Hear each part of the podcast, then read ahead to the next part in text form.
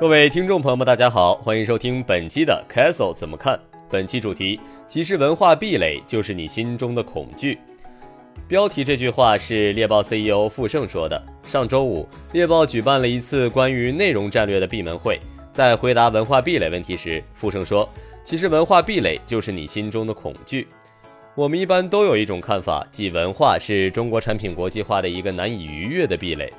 我们认为欧美文化是强势文化。”因为近现代以来，欧美随着经济实力的强大，文化也变得强势，所以中国的产品即使质量已经非常好，仍然处于一个非常弱势的地位。好在中国货还有价格手段可用，免费的互联网产品显得更加尴尬，因为不包含价格因素，价格就不再是一种竞争手段了。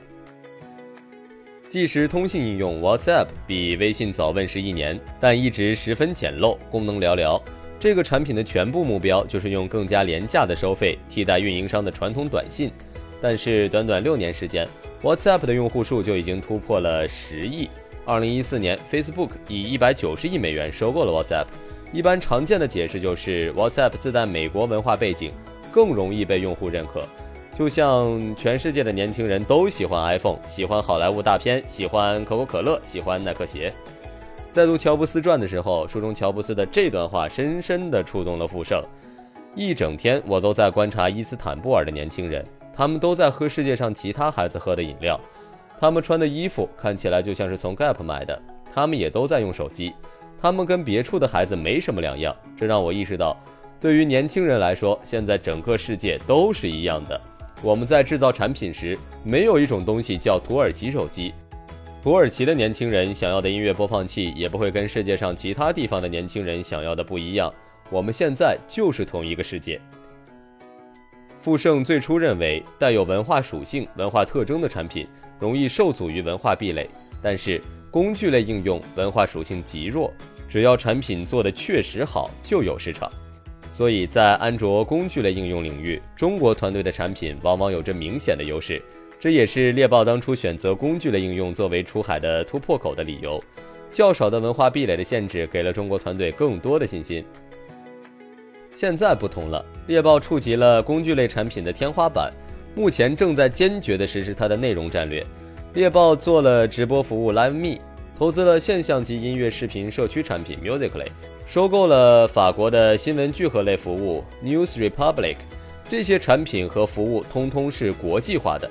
但就在不久前，我们还以为这些有较强文化属性的产品和服务存在着很高的文化壁垒。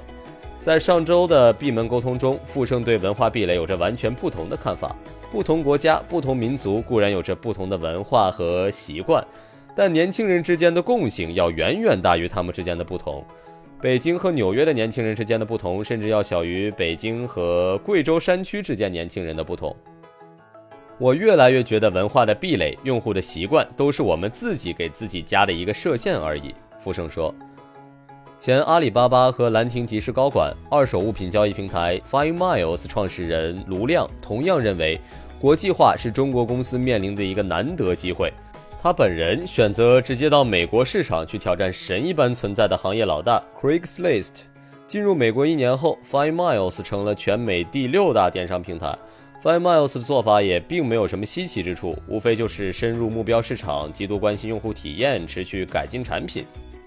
一定不要害怕，我们做什么事情都不害怕。我们也会跟 eBay 谈，觉得他这块做的不好，不如卖给我们。所以出海企业胆子一定要大，胆子大才能有机会。卢亮对所谓文化壁垒的看法与傅盛的看法如出一辙。恐惧让人自我设限，放弃了沟通和了解的可能。只有先战胜了恐惧，壁垒才会消失，机会才会出现。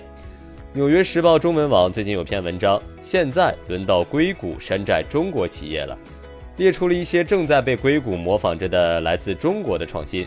这的确是一种非常令人欣喜的现象，表明中国市场正在成为创新的源泉，中国企业正在成为全球创新的发动机之一。欣喜的同时，还有一些遗憾。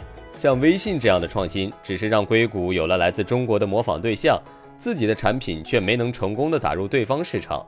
傅盛认为，这仍然源于恐惧，因而没有去真正了解那个市场那里的用户。当然，在我们这里，文化壁垒还有另外一重意义，就像用墙来隔离信息和真相一样，文化壁垒可以成为某种抵御异族入侵、隔绝异端思想的东西，我们称之为中国特色。此处不提。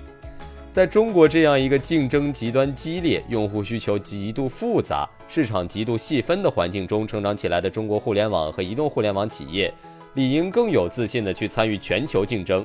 自信可以战胜恐惧，增加了解，进而破除所谓的文化壁垒。